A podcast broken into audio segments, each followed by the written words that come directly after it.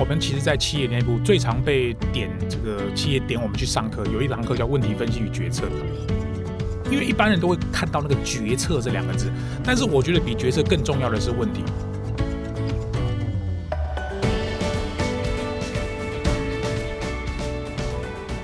欢迎来到每个礼拜五的哈佛人物面对面单元哈。那大家都知道，人物面对面呢，是我们每一个礼拜的流量最高的时候，听众最多的时候。那我相信我们今天的这一集呢，一定会流量再创新高，因为我们今天非常难得请到啊，人称宪哥哈。谢文宪谢老师哈，要怎么样讲？叫宪哥就好了哈。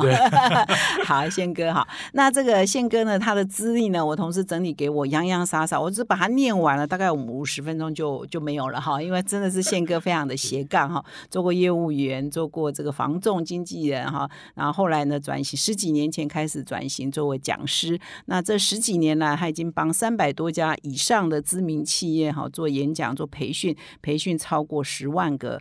呃呃，学员哈，所以是非常的有活力哈，好像演讲统计呢有两千一百场以上的演讲哈，所以非常的充满活力。那他也是知名的广播节目的主持人，电视节目的主持人。我刚刚说的念完要很多的时间，所以我就呃讲重点就好了哈。那最重要的是他在做讲师呢，他也是亚洲前五十大最佳企业的授课老师，这个是呃富比士杂志呃所票选的，所所选选的哈，所以也非常的权威。所以我们今天呢非常感谢。宪哥来到我们今天的节目，那我们这一整个礼拜就是谈啊如何问对问题，做对决策。那我们呢今天就欢迎宪哥来到我们现场，先请宪哥跟我们讲几句话。好，谢谢玛丽姐，各位亲爱的听众朋友们，大家好，我是谢文宪宪哥。其实我在玛丽姐面前我是晚辈啦，因为对我来说，其实我就是一个希望能够跟职场结合、跟企业结合的一个职场企业的讲师。那因为斜杠的关系，也是我因为兴趣使然去开始接触了很多斜杠的领域。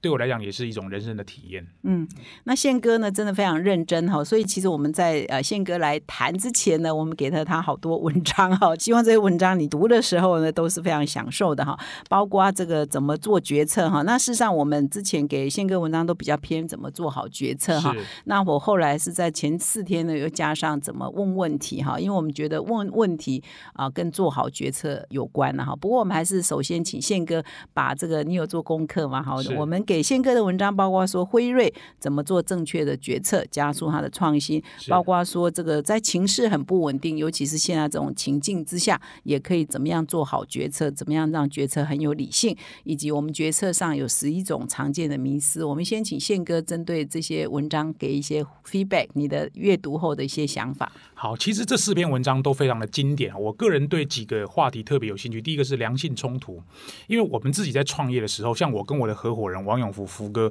虽然我们两个很。一致，但是我们也有很多地方不相同。但是私底下关起门来讨论很多事情的时候，也是会有很多冲突产生。但是我们最大的好处就是，我们是对事情不会对人。这种所谓的良性冲突的概念，对于我们在思考一个问题的时候，呃，我们可以关起门来讲，但是打开门来，我们是一致对外。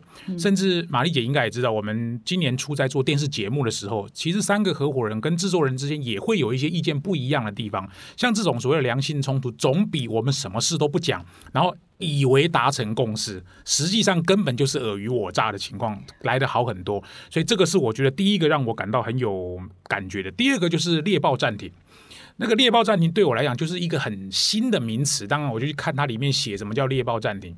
有时候我们在做决策的时候，因为很急，因为我的个性，因为我以前就是这样做决策。好，这几个迷失，刚刚玛丽姐讲了十一个迷失，我随便讲了三个。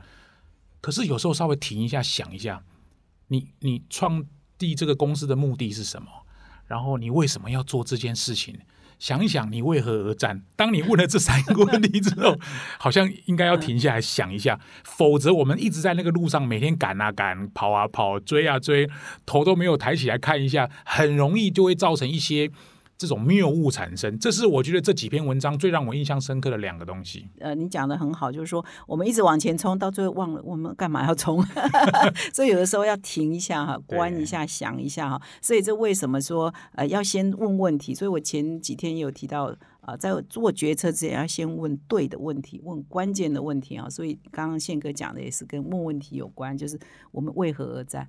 我们的目标到底是什么哈？我们存在的目的到底是什么哈？感谢宪哥的回馈。那我也想先趁这个机会，请宪哥先聊一聊你最近在忙些什么，做一些什么。现在已经到了年底嘛哈，这一年怎么总结未来你的一些规划？先请，我想观众应该很好奇。因为今今年老实说是一个非常不好的一年啊，说真的哈，因为今年对我来说印象最深刻的其实只有两件事。第一个就是《谁与争锋》，它是台湾第一个结合职场娱乐说话跟商业的一个选秀节节目，是我跟刘幼彤、徐浩怡三个人一起共同创立这间公司啊，找了一个专业经理人一起把这个节目做起来。去年的这个时候，我们根本没有想到我们会在东森搞一个电视节目，这个是我们这种企业讲是做梦都没有梦到的这个题目。我觉得这个对我来说是用 amazing 来形容。第二个就是呃，远见天下文化在四月十七号办的这个这个开拓者的演讲，对我来说也是一个很跨时代的东西。虽然我们因为疫情的影响没有办法在十二月三十一号当天来举办，但是因为众志成城啊，其实你说像我们都看延长寿的书长大的嘛，然后这个 侯友谊侯市长，然后这跟高教授跟玛丽姐一起可以哦同台，我觉得这是一个让我觉得很惊讶的事情。老实说，除了这两件事情以外，其他就差不多啊。广播专栏、上课，反正都越来越少，因为疫情的关系，大家心情也不是很好。如果有一天我离开人世之后，如果要我回顾所谓的二零二一年，大概就这两件事。哦，那太好了，太好！这两件事我都有参与到。谢谢宪哥，就是《谁谁与争锋》这个节目，有一次啊，宪哥他们也邀请我去当呃讲评人，哈哈，对。真的非常棒。然后我们的知识跨年哈，刚刚讲四月十七号，事实上原定是二零二零年的十二月三十一号，要跟我们的读者们啊线上的朋友们共同倒数跨年，但是因为疫情的关系哈，所以就没有办法延到今年的四月十七号才举办。所以我们今年的希望可以。倒数成功哈，所以我们现在也是在在筹备这件事情，在欢迎宪哥跟各位听众一起来参与哈。大家赶快来订票哦！好，赶快来订票哈。对对对。好，那这个我再来请教一下宪哥一个问题，就是刚刚我们提到一些是说做决策哈，有一些你读的那些文章的一些想法。那你在做很多企业的讲师，到处也很多地方的培训，你觉得做好决策前提跟问对问题的关系是什么？啊，太有关系，因为我们其实，在企业内部最常被。点这个企业点我们去上课，有一堂课叫问题分析与决策，里面当然就是因为一般人都会看到那个决策这两个字，但是我觉得比决策更重要的是问题。我通常都会希望去用一个很简单的逻辑，不需要问题分析决策，还拿一大堆表格、工具、方法拿出来做 checklist。因为一般企业主或者是企业经理人不太会这样子做决策。通常我就会问一个问题，就是 should be 是什么，然后 actual 是什么。比如说他看到的问题是 should be。好，比如说我应该今年的业绩要有一百 percent，但是我的 actual 可能是八十 percent，所以 deviation 就是负二十 percent。嗯，好，这是一个很容易用数字衡量。譬如说我随便举例哈，我们的跨年晚会应该要有一千四百人，最后卖票只卖到了一千两百人，deviation 就是负两百人。啊，这是数字能够衡量，但是有些东西数字不是能够衡量。譬如说我们的单位士气应该要很高昂，但是 should be 应该是高昂，但是 actual 可能是很低迷，中间这个的落差 deviation 就很难衡量，说那个到底是差多少？所以我要问的第一个问题就是，那个偏差到底是什么？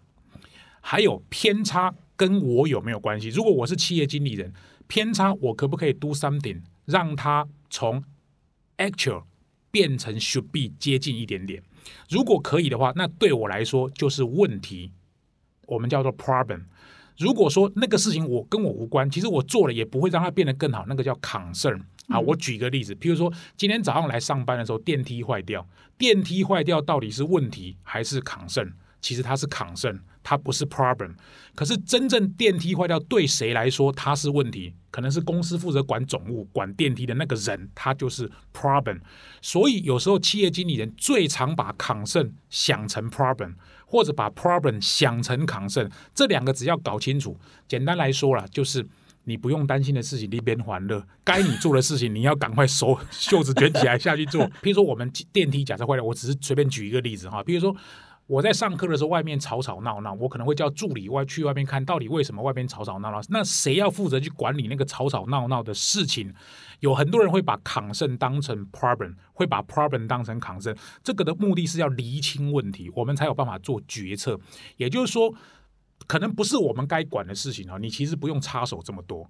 那很多人就会说，那我要 accountability，要有当责啊。我看到公司有这个状况，我应该反应。对，反应可以，但是你不需要去做，因为做了会有两个问题。第一个，你可能不是这个行业的专家；第二，别人会觉得说啊，那你干嘛这么鸡婆？所以有时候我们在企业内部的时候，它会有一个所谓反应的机制，但是这个反应不并不是叫你去解决那个问题。所以我们要先厘清一件事情：这个 deviation 对我来说是 problem 还是 concern？这两件事情只要先厘清，如果是确定 problem，那不用怀疑了，就直接进入到问题分析的流程跟决策的流程。嗯嗯，所以你觉得大家呃，这个是你常见的问题，还有什么迷失？你也是发现，就是他们在做决策最常犯的一些什么迷失哈？比如说 top one 或 top top five 有什么？top ten 有什么？如果要我讲，可能当然跟呃这个这里篇文章的内容有一些是相同的。我举个例子，比如说一窝蜂。所谓的一窝蜂，就是别人做什么，我也要做什么。那这个跟我的逻辑是完全相反，因为我的人生哲学是人多的地方不要去。哎，我通常都是这样想，我只要看大家在做一件事，我就不会做了。哦，好，我只要看大家一窝蜂现在在做一件事，我就不会做。嗯，然后我去问很多人说：“哎，你觉得可不可以做这个？你觉得可不可以做这个？”问了五个，他们都说不能做，我就会去做了。你是叛逆还是怎样？我就是 我就是这种。如果大家一窝蜂做，代表这是潮流，这是趋势啊？为什么你就不做？那太慢了哦，对我来说太慢啊，启动太慢。那我这个不是对或者错，或者就像很多人讲什么人生准备四十趴就冲，这个没有所谓的对跟错，这就是我的个性使然。举个例子来讲，二零一六年当时在做说书节目的时候。谁会看好说书节目啊？那个 YouTube 是谁都还没出来嘞，嗯，可是我就开始做了，嗯，做到现在，大家一窝蜂要进来的时候，我就已经撤退了。你为什么要撤退呢？哎，我不用，我已经口袋有了啊，啊，然后我大脑我的知识也有了，所以经验已经有了。嗯，当然我必须诚实的讲，我做的很多觉得最后也有失败的，嗯啊，比如说我跟几个朋友合开餐厅，我们觉得餐厅会是我们很重要的平台，我当时的逻辑是这样，餐厅最后就。我不能说他没有成功，只是他最后就就无疾而终啊。我举个例子，比如说我们做电视节目，我的想法是，如果我们能够搞一个呃台湾这种知识水平比较高的，然后把演说能力普及化的一个电视节目，应该是我们知识工作者最大的对社会的贡献。嗯，我们去做了，嗯，但是真的妖兽辛苦，妖兽辛苦，太辛苦，而且电视娱乐圈不是我们能掌握的。后来我们当然也就。但是我觉得对我来说也没有遗憾，因为我尝试过，我没有遗憾。所以这个第一个是一窝蜂。当然第二个就是哈，我觉得会领导者太相信自己了。嗯，因为如果我们是领导者，我们通常都要听别人的意见。如果我们有时候一意孤行，很容易犯了一些盲区。那个那个文章里面也写到谬误啊，嗯，啊，那个谬误其实我觉得是蛮常发生谬误，嗯。所以我们才会讲，真正要做创业或做决策之前，先做小批量测试，嗯，就是这个道理，嗯，这叫小批量测试啊，对，然后小批量测试也是在问问题嘛，哈，那宪哥对你印象最深刻这两个，你刚刚提到这一个猎豹暂停哈，你你要不要用你的理解？也跟观众讲一下，嗯，这细节我怕他们不懂这是什么，所以让宪哥就是有点像是说，我举个例子，像我在二零零八年，我这个我就讲了，因为已经隔了十三年了，就这是这个 long time ago 的 history。十三年前，我遇到一家公司叫保雅生活馆，嗯，那时候的总经理就跟我去 interview，他就跟我聊聊说，他们想要办一些课程。那我跟总经理很有话聊的原因，是因为他也是逢甲毕业，我们就很有话聊，我我就马上叫学长，然后大家就变得亲切些。那他就问了我一个问题，说他想要从那时候店好像只有二十家左右，上下二十家左右。他说他目标从二十家变成六十家，六十家变成一百二十家。他问我有没有什么策略啊？嗯，那我告诉他说，其实扩店其实蛮简单的，问题是有多少店长才能开多少店？嗯，你没有这么多员工，没有这么多干部，你贸然去开店，风险其实是会很高的。嗯，所以你我说你要不要先暂停下来，先不要以开店当目标？嗯。可不可以先把人复制出来？嗯，当然，我必须很诚实的讲，当时我想要推他一堂课，那个叫 mentor 的课，就是教出好帮手，对，就是你要里面训练出够 qualify 可以接任店长或副店长的人。嗯，好，这个时候他就听了我的建议，他就开始去开始去复制店长，然后储备店长，然后让他们内部的这个人员是很多的。后来我才知道说，哦，原来他的开店策略跟我想的完全不一样。我们以前我在新一房屋上班，就是哪里商圈好就在哪里开店，哪里有卖房子就在哪里开店嘛。嗯，他不是欸，嗯，他就是在很偏僻的地方先开店啊。嗯，他就是先他他的逻辑就是从乡村包围城市。嗯，二零零八年一直到二零一二年，连续四年上了很多课之后，他的其实干部也够力，数量够多，嗯开始展开那个数量，就是我们吓一跳的数量。嗯台北市开始就插旗，嗯哪有什么公司都在乡下开插旗，嗯。没有在台北市插旗的？他想要到北部来开店，都先从树林啊、三峡这种地方先开店哦。嗯嗯，所以他的逻辑其实是很怪，嗯。所以我个人觉得，我当时我在看到这篇文章的时候，我就马上想到，哦，那猎豹占领的意思就是，当你跑得很快，你想要开很多店，培养很多员工的时候，你去想想什么是 key question。嗯。那个 key question 有可能不是店数，嗯。有可能不是员工数，可能是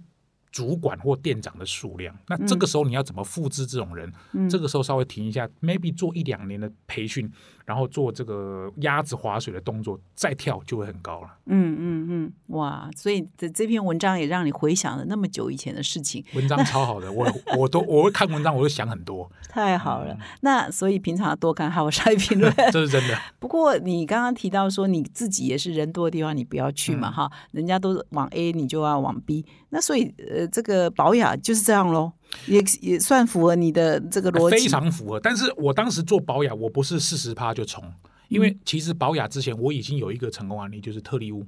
嗯特利屋也是一个 mentor 的复制课程。嗯老实说，就是我写了，我做了特利屋跟保雅这两个案子之后，我才出了第三本书《教出好帮手》。就其实就是把这两家企业他们怎么辅导员工，怎么去复制员工的方法写成一本书。嗯，好，然后让更嗯多零零售业啊、连锁业他们可以按照这种所谓的呃五大原则，就是学习前准备，我说给你听，我做给你看，让你做做看，跟成效追踪。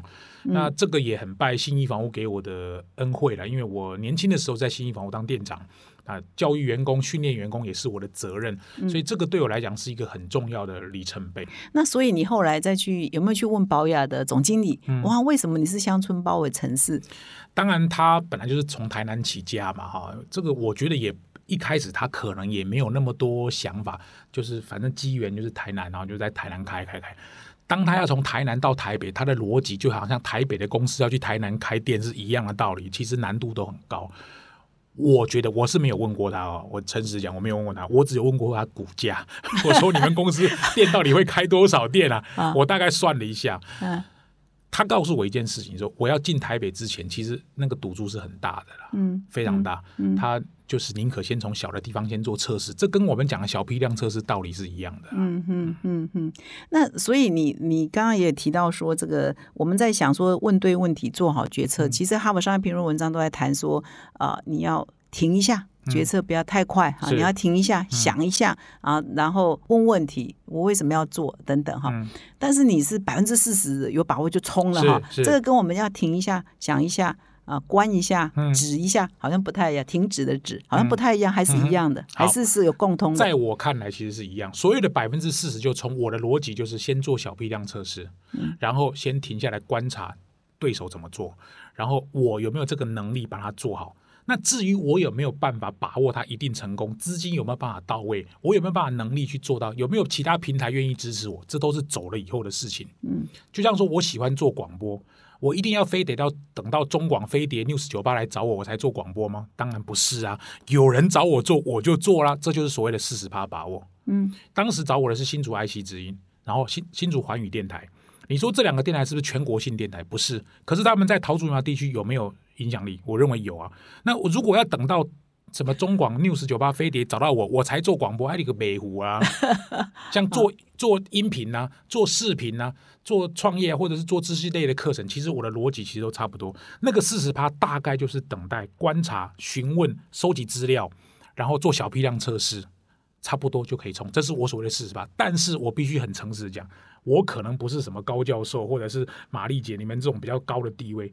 如果有一天我是企业负责人，或者我一掌管两三亿的营业额的时候，我可能就不是四十趴哦，我说不定要六十趴、八十趴 要慎重一点哈我我必须要诚实地讲，所以这因为你就是小公司啊。啊，因为宪哥是自己创业，自己是知识工作创业者哈，所以你的风险比较低啦。简单讲就是是一个人的风险。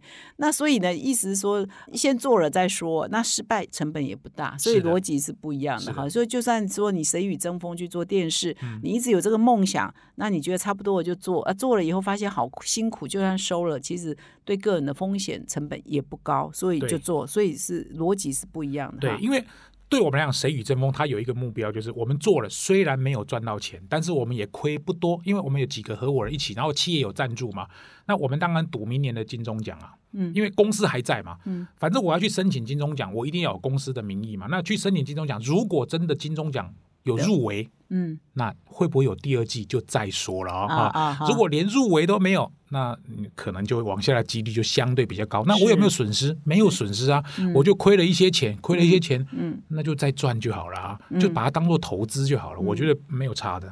所以就是听众也要注意，说我们在讲很多情境哈，是还你还要量身定做你个人的状况哈。所以以宪哥来讲，他就是呃自由比较自由，所以它的风险不会那么高。但是你如果是一个上百亿公司的营业当然不可以啊的公司，对你就要比较慎重哈。那我来请宪哥也分享，你刚刚提到的是成功的案例嘛哈，比如像呃保雅哈，他的策略是成功，问的问题啊，这你有没有看到一些你在培训这么久了，有没有一些因为问错问题做错？决策付出蛮惨痛代价的案例，因为仿刚写到这一条的时候，我就觉得讲别人我可能会不太好意思，因为我也不能把公司讲出来哈，我就讲我自己好了。其实我自己在做决策的时候，其实就有一些东西就是蛮失败的啊，好，比如像电影，嗯，其实玛丽姐可能或许不知道，我其实有也有一间电影公司。哦，是哦，电影公司就是我们有几个合伙人，我就不说了哈。那我们其实刚开始是对对对棒球有棒球有一些。憧憬，或者是我们都是热爱棒球的一些运动迷，嗯，我们就合组了一间公司，希望把电影做起来。当然一开始去做电视剧，呃，没有得到评青睐，文化部也没有给我们任何的补贴，什么都没有啊，募款也是很辛苦啊。一般人你要听到人家要拍电影，全部都躲得远远的啊，就好像知道要跟你借钱这样。我也不想要一直讲这些，哎，结果在去年就拿到了一个文化部的一个案子。我们就争取到了一千万的辅导金，说实在是真的很不错。我们一个新公司，然后一个新导演，一个新的剧本就拿到一千万啊！那其实徐浩仪在里面花了很多的功夫，也帮忙了这件事情。只不过呢，就是因为他的 project 真的很大，大到是我能力范围以外的。我觉得我们合伙人之间也太高估自己的能力，我们以为。讲课讲的成功，写专栏会成功，出书能成功，做电影也会成功。嗯，这个就是这里面这个文章里面写的直觉。嗯，太高估自己。嗯，然后在做这个事情的时候，我觉得过于冲动，没有考量到所有的手边的资源。嗯，我它里面有讲十一个不要犯的迷失啊，比如说我认为我一定可以，我觉得我一定可以做得到。等这些东西，我在看这篇文章嘛，就是在讲我嘛。我在做电影的时候，其实。很很辛苦了，那个比电影、比电视，你知道的电视大概还要辛苦个三五倍。是，说实在，我们最后一次跟厂商谈的时候，两个厂商这电影行业都知道是台北影业跟跟阿荣片场，嗯，谈的很很很开心。结果没有想到，在五月十四号疫情爆发三级，哦，所有东西都停摆了。男男主角的合约都签了，导演跟编剧的第一期款项也都付了，能够付的什么头期款、契约款大概都付了，大概两三百万。后来我很快的做出决定，我觉得平良手上所有的资源，跟我当我认为当时的心态，还有其实也不瞒你说，也遇到我一些身体上的状况。我其实是在二零一九年得到癌症。我综合全盘的局看了一下，我发现我要往下成功的几率可能是低于十趴的，所以我才跟合伙人讲，我们就把这个 project 停掉。嗯，当然，如果等到有一天我真的有机会在写一本书的时候，maybe 要等我沉淀，我会把这个故事写出来。所以我也要利用这个机会告诉很多的听众朋友们。啊，当然，我们相信自己，对自己有自信，当然不错。可是这里面讲了十一个不要犯的迷失，像我觉得有几个就很打中我，不要相信直觉，不要相信我一定可以，不要相信这就是我可以解决的问题。然后你就清楚所有的资源都在你手上，你真的认为这样吗？我觉得这个可能还要经过评估。那所以那个剧本那么好。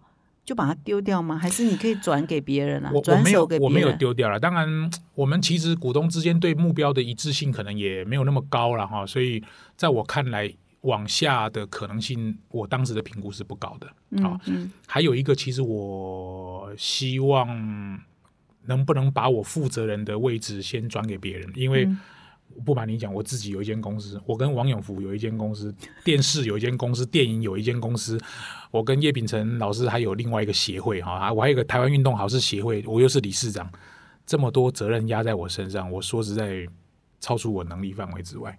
再加上疫情那时候也很 suffer，所以一个念头一转，我就决定人生还是有取舍了。所以我最近再回过头看天下文化出了这本《少但是更好》，嗯，会格外有感触。所以我觉得我的人生是这样：看书、看书、看书。有时候不是真正为了看那个书，是你有那个连结在，因为那个书还在书架，你年轻的时候看过，隔了五年之后，书再拿出来看，感觉完全不一样。哦所以为什么我会鼓励听众大量阅读、大量听这些知识型的节目？反正听没有关系，你至少比你他妈睡觉啊、追剧还好很多嘛。嗯，那有一天你就会发现，三五年之后，你的你的那个经验越来越多之后，那个连结只要一出来，你人生突然间豁然开朗。嗯，所以你也学会放下了哈。当你放下的时候，你就啊豁然开朗嘛，不然你原来很执着，一定要。不过我再补问一个问题：你二零一九年既然好像身体出了状况，你为什么还是这么拼啊？二零二零年还做这么多，二零二一年还做，又有疫情，你还是啊。事情越做又开新的电视节目啊，又有新的电视节目，也做新的尝试所。以人就是很矛盾嘛。因为二零一九年六月份确诊离癌的时候，其实很初期，那医生也很鼓励我说，你就按照你的生活作息，很很平顺的跟癌症共处。因为是属于初期的，初期就发现，我只是去做一个手术，然后切片看出来是恶性。啊，那时候我的念头是这样啊、人生是很有可能会随时停下来的。你现在不做，以后就没有机会做了。当时是这个念头，哦所以人家找我开电影公司，我就做了。哦，二零二零年，人家找我开电视公司，我也做了啊。那个时候，当然很多的东西还是 ongoing，像说书节目 ongoing，广播节目 ongoing，然后专栏 ongoing，然后写书也是 ongoing。可是没有预料到会遇到疫情，所以疫情让我们学习的东西是，如果你现在要问我，我会说，二零二一年的当下，疫情让我学习到的是学会谦卑，学会认识自己的不足，嗯学会自己就算是学富五车、才高八斗，还是有很多缺陷。嗯，好，那这就是我还觉得我还是人的关系啊，我就想要看还有没有一个，再来有谁找我做一个什么我以前绝对没有做过的，我就会非常有兴趣。那你有没有自己想，我很想做什么？没有，我其实就是一个念头啊，就是我很想做跟体育相关，因为我现在接了台湾运动好事协会嘛，我在今年九月份的那个体育节，我们还受奖哎、哦，是哦柯文哲颁奖给我们，是推动台湾运动有功奖，是男女 哦就是女性运动平权奖。当然得到这个奖，我们很虚荣，因为大部分是刘伯钧这个秘书长在做，我只是一个理事长，是负责的在在台上的人啊。那很需要精神领袖。但是我很希望，因为对我来讲，我的人生理念就是一个国家要强，体育运动一定要很强。所以我只要是看到体育相关的东西，我就很想去 involve。嗯嗯，当然，棒球我帮不上什么太多的忙，嗯但是棒球以外的东西，我能帮的，我就会尽量帮。像我比较花比较多力量的是金美女中拔河队，嗯好，这个是我花比较多力量，我也很愿意支持他们。嗯哼，所以是宪哥已经在爬你的人生的第二座山了哈，对对对对对就公益然后，做公益回馈社会哈。那你刚刚也提到说疫情也改变了一些什么嘛哈，所以我们呃还有一个问题要请教宪哥，就是说当你如果碰到这种危机哈，你当然也讲到说有一些事情也没那么顺利哈，所以你怎么把你的伤害降到最低？我来分享我自己的案例，因为我的案例其实俯拾皆是。二零一六年，当时我的公司刚成立的时候，我们有一个念头，想要做一个全国巡回演讲。嗯，当然台面上是所谓的全国巡回演讲，所有的门票收入是全部捐给五个公益团体啊。嗯那当然还有一个呃。Hidden agenda 啊就是希望能够在二零一六年把我们公司的名号推上一个大家都知道的东西啊。我的公司叫县福渔创，我跟王永福福哥一起合作的公司。当时我们办了五场全国巡回演讲，它的顺序分别是北北花南中，台北台北两场，花是花莲，南是台南，中是台中，北北花南中。那每一场都会邀请一个名人来站台啊。结果这个阵容一推出去之后，大家就哇。这么厉害哇！然后还钱还要捐给别人，然后门票也不贵，好像一场才两千块，类似大概金额我有点忘了。台北一下就满，两场一下就满，那个两场就是四十万就进来了。哦，台中场地比较小，但是也很快就满。台南很多医生来支持我们，台南也很快就满。唯独花莲，花莲有两个很大的罩门。第一，它场地最大，它三百八十人的场地，在花莲门诺医院嗯，三百八十人嗯。嗯，第二，它的门票跟台北、台北、台中、台南贵，票价是一样的。嗯当时我们的逻辑是，如果你把花莲的门票做比较便宜，那你就会想，你就摆明看不起花莲人啊。台北一张两千，花莲就一定要六百嘛，类似像这样的意思啊。所以我觉得门票是要一样，而且我们的花莲阵容很坚强。我就跟我的合伙人一直想啊，日也想，晚上也想，天天想，想破头，就是解决不了花莲的问题。那花莲如果停办，我自己往脸上那个就自己打自己脸。后来我们就停下来。所以为什么我讲那个猎豹战，你对我来讲很有用？我就停下来问一下福哥说：我们办这个活动的目的是什么？是把钱放进口袋吗？不是啊，是捐给别人，对吧？对啊。那花莲是东部的唯一一场，对吧？花莲如果能够做起来，对整个活动是不是有很大的帮助？他说：对啊。那我们到底是要钱还是要人？先问了这个问题，因为这个问题才后面才解到，我们不是要钱啊，因为钱我又不是放在口袋里，钱是捐给别人啊。嗯嗯，钱我们不是要钱，我们是要人。嗯，如果我们的目标是要人，那这一场就解套。我就跟他提案免费，不能免费，因为免费对于当时付了那六十几个人就不公平了。是，好，我们当时就这样想，花莲改成门票一样，嗯，一个人可以带免费两个人进来，哦，所以那六十个人就是一下子就会变成六十再加两倍的人出来，就变成啊一百八十人。哈，我就直接发信告诉他说，你的 quota 是可以带两个亲友进来，哦，后面进来的人一张票，另外两个人就免费。嗯嗯嗯你知道吗？这个推出来一个礼拜之后，花莲就满场了。嗯，因为我们没有看不起花莲的门票还是一样，嗯。但是我们考量到花莲地域比较大，大家比较不方便，我们的知名度可能没有那么高，让你可以多带两个亲友来，现场三百人买满了以后，让我最意外的事情在花莲出现了。什么？我们花莲场结束之后，准备坐火车北返，因为当天要北返，北北花南中嘛，我们是北返，还要再坐高铁到台南，因为我们是连续五天哦，哦。没有一天休息的哦。哦，是礼拜一、连着五天啊。礼拜一、礼拜二、礼拜三、礼拜四、礼拜五，那礼拜三在花莲。结束之后，隔天早上一大早坐高坐那个火车到台北，马上赶高铁下去台南，当天哦，就是礼拜四就在台南北，北花南完全中没有任何的那个那个休息时间的情况之下，我们在花莲往台北的自强号上面收到一封讯息，嗯是当天在花莲听演讲的一个妇人，她听了演讲之后非常感动，她直接开了一张十万块的支票，拿去门诺医院给承办人。哇，我们当场坐在那个泰鲁格火车上面，眼泪都快要掉下来，而且是我们五场当中收到单笔捐款最多的。其他就是五百、一千、五百、一千那种很多啦。老实说，因为他们买了门票，我们不会希望他额外多很多钱。对那总共捐了一百三十几万，就五场。哦，OK，好，那我们是捐给五个团体，那个这是一个三赢的局面。第一个嗯对听众有利，嗯第二个对这个捐款的单位有利，第三个嗯对我们自己也有利。嗯所以你也是靠问对问题啊，到底我们干嘛哈？我们到底是为了赚钱还是为还是了为了人，呃为了对人？对，所以所以问对了问题，就找到了解放啊嗯，。还有一个是初衷，我嗯们真的想要做这个的活动的目的。那宪哥，你常常去企业做辅导嘛？哈，说加起来已经两三千场，然后你也在做训练。那你觉得通常他们做决策，我刚刚有问了吗？好像还没有问。就做决策，通常常见哪些迷失？我觉得对对我的 level 来讲，我可能不见得每一个案子都会接触到企业负责人。我常见的大概是这样哦。如果我接触到中阶或中高阶，最常遇到问题是啊，老板应该来上课。嗯看到有很多状况是员工都觉得那是老板的问题。好，这个有两个状况，第一个是真的是老板的问题吗？还是你根本不了解老板在想什么？这第一个。嗯第二个是老板为什么会常常被人家讲都是老板的问题的这一件事情，老板自己要能够理解。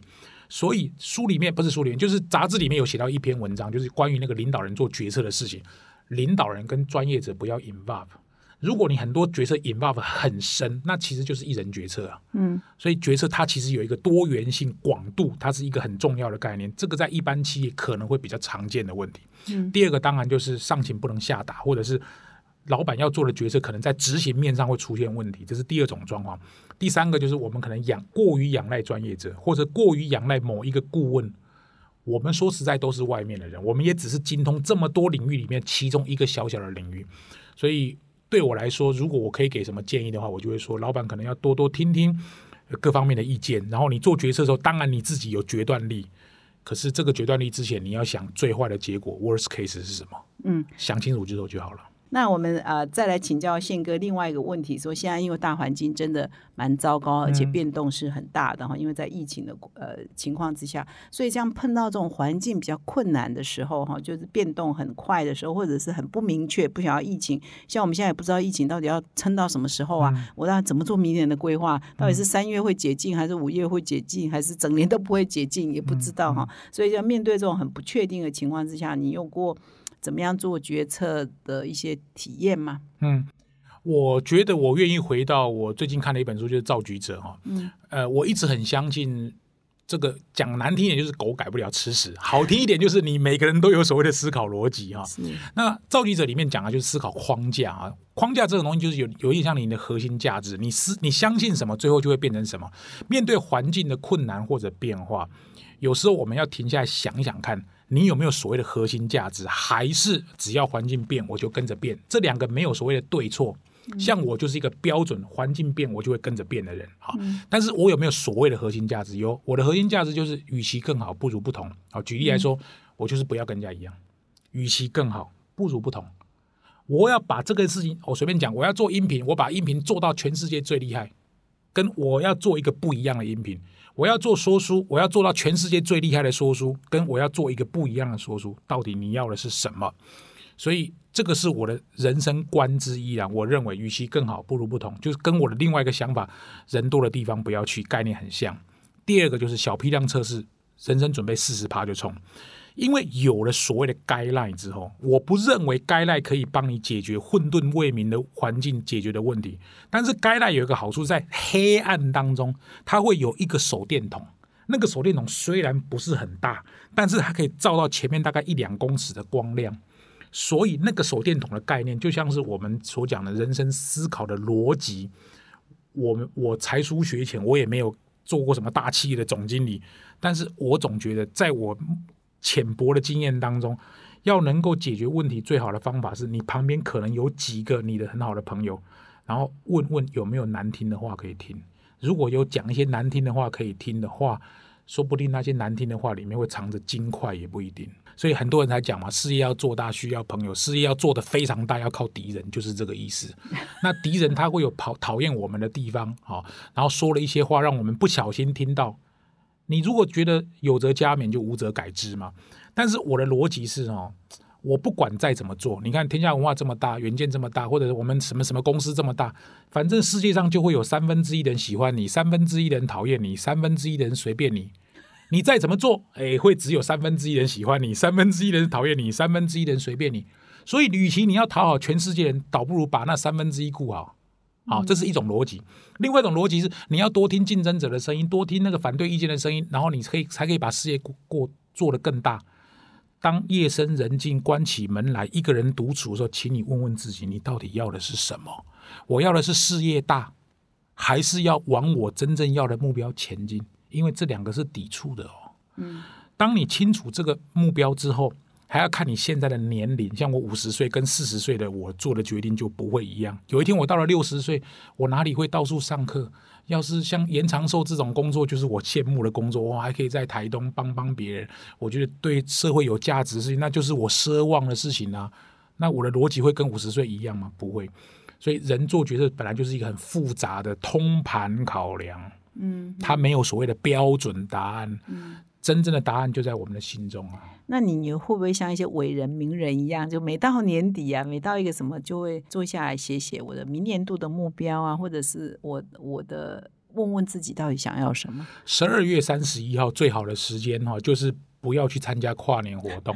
就是我所谓的跨年是看烟火啊，什么人挤人，像演讲我就觉得不错，它就是一种反思嘛哈。那我个人就是这样嘛。我以前朋友找我去跨年，我常常跟他们开玩笑，我连我家的马桶都快要跨不过了，我还有跟你去跨年。像这种演讲啦、看书啦、写，像以前我的习惯是连续写了十年。今年的我年人生十大新闻，谢文献二零一一十大新闻，二零一二十大新闻，我每一年都有列。哦，像我今年到目前为止录音的这个当下，我就会写第一大新闻一定是这个疫情。第二大新闻是谁与争锋？第三大新闻就是那个跨年的那个四月十七号那个知识那个活动。那接下来四五六七我还没有想好。是那写下十大新闻有什么好处？就是人不可能记性这么好，什么阿里不达的事情都记得，回顾一下十大新闻就可以了。所以你每哦每年写一个十大哎我每一年都会写，给自己，然后把它贴在墙上。没有我就会写写在电脑里面。哦，像二零一九第一大新闻就是我离癌嘛，嗯啊，第二大新闻就是那一年是突破两千场课程哦啊，，就是我会每一年练，然后第三个可能就是。我比如说，有一年像我儿子考上台大，我就把他列在第九名，还第十名，类似像这样啊。两个儿子都考上台大，就也可以把它列进来，就类似，它算是我的工作、家庭、生活、娱乐的综合评比。那有前瞻吗？我二零二二，像现在二零二一有没有说二零二二要做什么？如果你现在问我，没有在没有改的情况之下，第一个我一定会空出来，就是我一定要做一个完全不一样的东西。只要有人跟我提案，嗯我就会做了。嗯啊，我随便举例啊，我曾经在很多企业都讲过类似的话。当然，如果有听到的各位老板有机会可以支持我一下。只要台湾任何一支职棒队伍，这五支职棒队伍、嗯有一个工作出缺，嗯我能做的，不要叫我去当工读生就好。我能做的，我可以一年不用领薪水，去哦帮中华职棒任何一个队伍做一件事情。哦，那你为什么不给这五个老板写一封信？如哦果你有啊，我觉得这个好丢人，我没有，我没有到，我觉得那个就是水到渠成，因为我看统一看了很多年了啦。啊好，那我周边很多兄弟的球迷嘛，嗯那我家住桃园，桃园跟乐天很接近嘛。嗯那味全是一个最近那个逆势成长了啊。嗯那富邦是因为我上课上最多了，我其实每一个私底下我都有说。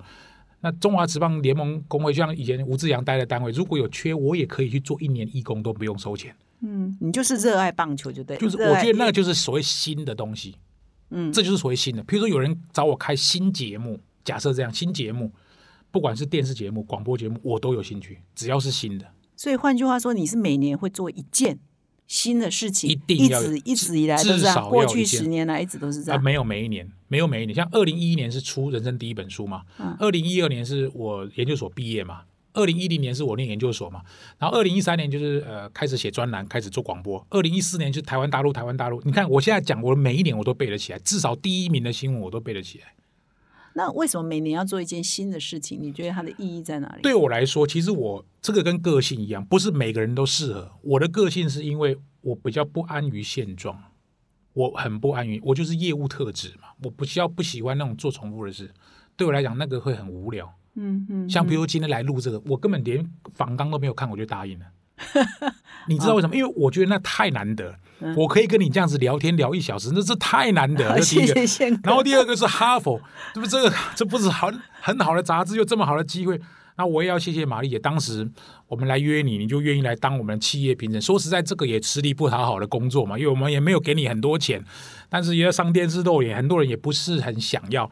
但是我也想当面跟你说声谢谢。啊，谢谢嗯宪哥，谢谢宪哥，我也是新的体验。哇，时间不知不觉呢，已经访问要进入尾声了哈。我最后还有两个问题要请教那个啊宪哥哈。那宪哥的英文名字呢叫 Louis 哈，拼字是 L E W I S 哈。那我们也可以请宪哥这个名字取的有玄机哦，因为他是故意取这个名字，可以请他来分享为什么当年取这个名字当他的英文名字。同时呢，他也因为宪哥是个人知识工作者的创业者嘛，他也把这个 Louis 呢，就是 L E W I S 这五个字呢，变成五个守则，是给个人创业者的一些守则哈。我请宪哥也一起来来回答。我念高一的时候是一九八四年，当年洛杉矶奥运拿四面金牌的 Carl Lewis，他的 last name Lewis L E W I S 就是这个字，这个是美国黑人的姓，很多人是姓这个。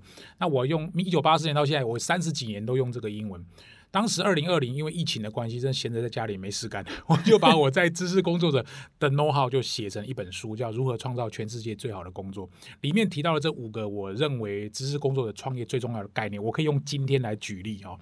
L 就是杠杆 （leverage），所谓 leverage 就是，譬如说，好，我是一个默默无闻的谢文宪，天下文化大家都知道，哈佛商业评论大家都知道，今天哈佛商业评论约我来来做这个 podcast，要不要做？要做，这个就是杠杆。哦，杠杆就是 D one F one 等于 D two F two，当你的力背越长的时候，施力就越省力。这个道理大家都懂，就是开瓶盖的概念，只要力背越长，那我来上这个节目，我就是利用天下文化跟哈佛商业评论的力背啊。我们可能没有名，但是我有的是东西啊。嗯如果我能够帮助这个节目，然后让大家都受惠，这个就所谓杠杆，要利用杠杆。第二个，第二个一就是赋能 empowerment，赋能有点像是什么？就是跟我合作的人其实都不是我的员工。比如说我广播有一个气质，专栏有一个编辑，写书也有编辑，然后做录影也有一个摄影师，然后做什么反正都有。我有很多的人，他但是薪水都不是我付的。可是你会发现呢，我只要跟他一起工作，他就会很愉快。比如说我们今天帮我们录音的这位小姐，她的动作很快，然后做的很好，记得要鼓励他、奖励他，因为我一旦付给他能量之后，赋能给他之后，他会发现以后他来录宪哥的节目、做宪哥的影片、做宪哥的什么蛙哥，他就会特别努力跟认真。这个就是我用的方法。你可以去问一下远见华人精英论坛那个编辑，以前那时候在写稿的时候，我就是让他绝对不会。不会都催我稿子，我就是一直放两篇在他那边，他就随时要登，随时都有。然后他问我说：“宪哥，你有没有好的稿子？我们最近缺流量，我就马上给他一篇。像最近刚写一篇，就三四万人流在看，谢谢。对，就类似像这样，你要把他当做自己人，就是赋能。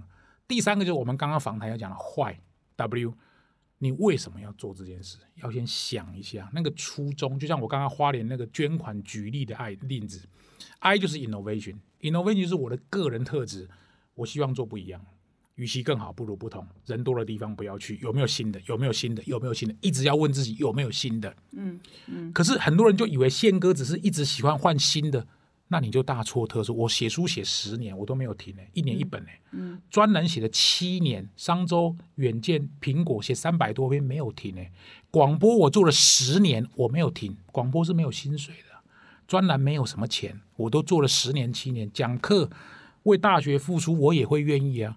所以其实我不是一直换工作哦，我只是手上很多工作，只是不好的两个淘汰掉，不好的两个淘汰掉。其实，在前面的还是那些。所以我一直想要做新农，原因在这里。最后就是重效 synergy，我可不可以做 A、B、C 的事情加起来比 A、B、C 更大？所以，当我们有这个思维的时候，其实知识工作者就是在做这五件事情。嗯，好。这个宪哥这样听起来，除了分享说他的这个工作的守则给很多的知识工作者、创业者参考之外，其实从过程当中也了解宪哥是很体贴的人哈。因为我也我也不知道说，我也不知道到那么细，说你永远有两篇文章在我们编辑那边，就哦真的是很体贴，真的是很体贴。所以呢，宪哥人缘好，跟这个绝对是有关系，因为会帮忙我，因为很替大家着想哈。那我最后一题要问宪哥，就是说，刚好就是说年纪也超过五十岁。了哈，现现个其实我们集团出了一本书，蛮畅销，叫做《第二座山》哈，就是也是鼓励很多人到年纪到中高龄之后呢，其实你的事业啊、家庭可能都已经呃到了一个程度了哈，可以去想想说你的人存在的价值哈，对社会的意义呃，对社会可以做哪些事，所以我们也很鼓励我们的读者去攀爬你的人生的第二座山，那就做公益哈，为社会做一些事。那好像宪哥现在也进入这个心态心境哈，所以你刚刚讲的那个演讲啊。募款都是类似这样的，你要不要谈谈？你好像最近在脸书上分享说你已经进入半退休哈，对，要不要这个来谈一谈？我以前最高一年可以上一千一百四十七小时，好，如果是那时候的价码比较低，现如果是用现在的价码来看，那一年可以赚两千多万呢。啊，现在当然价码是比较高，但是我时数就要变得比较少了哈。对我来讲，我现在会做一件事，你看我以前怎么可能去什么新北市政府演讲？那个是做，我不可能去，因为那个不是我的战场。因为公家机关一个小时才两千块，他不可能去的嘛。我怎么可能花我宝贵的时间去公家机关？可是现在来约，我就去了。哦，而且约的是新北市政府啊，而且导读的书籍就是第二座山啊。然后我再问侯市长也会同台啊。那你说我会不会去？我当然去啊，没有钱我都会去啊。那你说奉献给新北市政府，如果有一天台北市也来找你，或者是桃园市也来找你，那就去也没有关系啊，反正我们没有差了嘛。重点是我们能够给他们什么，而不是说我们有选择权。其实也承蒙他看得起。我是觉得我人生有几个重要的抉择，都跟远见天下文化有很多关联。就是那一天那个四月十七号，只是那个什么那个跨年这个的活动，跟侯市长同台。哎，我觉得他演讲还蛮有趣。我没有听过他现场演讲过。我们距离政府官员那很远，我们不会去碰到这些人嘛。我觉得很有趣，然后又是第二座山，我又很喜欢这本书，而且我就觉得作者就跟我一模一样的状况。作者是在五十三岁的那一年离婚，作者在五十三年才发现他人生怎么这么就是白天，哎哎，一礼拜一到礼拜五一条龙，礼拜六礼拜天一条虫。我当然我的婚姻很好了哈，就是只是我也觉得啊，好像在家里老婆小孩跟我的关系就没有那么近，跟同学学生跟我的关系这么近，然后邻居好像啊，就是好像礼拜六礼拜天就是真的比较，我可以感觉他的状况是这样，我也能够体会。所以那时候作者写了他人生第二座山的几个重要的逻辑，什么置业啦、人生观跟信仰啦、社群啊、跟婚姻呐。当我看到的时候，我就觉得这个就是我想要的东西。所以第二座山我为什么会这么强推？不是因为是啊，我其实就是很很打动我。像我刚刚强调的造局者也是一样，所以我很鼓励听众啊，多多看书啊，这是绝对不会错。那现在如果能够奉献棒球或者是社群。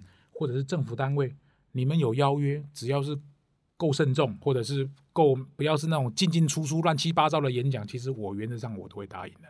好，谢谢宪哥。宪哥提到赵局者也是我们集团出的哈，啊，是他是大数据的专家，那写的这这本书也是从去年年底一直到现在都是非常的畅销哈，所以我们谢谢宪哥，真的读很多书，我们的好书呢都被宪哥发现了哈，非常谢谢宪哥。那以上呢是我们今天有关于我们也跟宪哥开始聊呢，就是从如何问问题到如何做好决策，然后再延伸到很多宪哥自己的呃工作啊、自己的生活啊，我。我相信听众跟我一样都有很多的收获哈。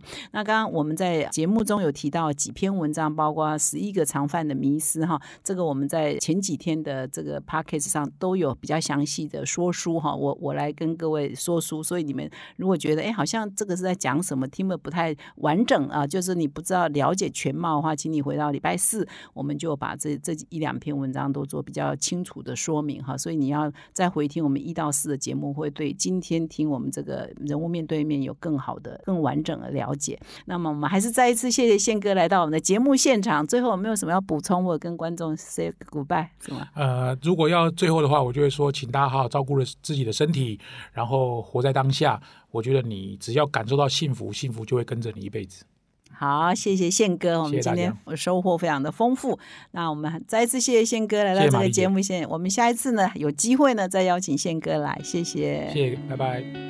以上呢是我们阿佛人物面对面的精彩的内容。那如果你喜欢我们的节目呢，请你现在就订阅，并且到说明栏点阅成我们的哈帕的订户，你就会收到第一手的讯息。感谢你这一整个礼拜的聆听，我们下一周呢要迈向一百集哦，请你下一周一定要再回来，谢谢。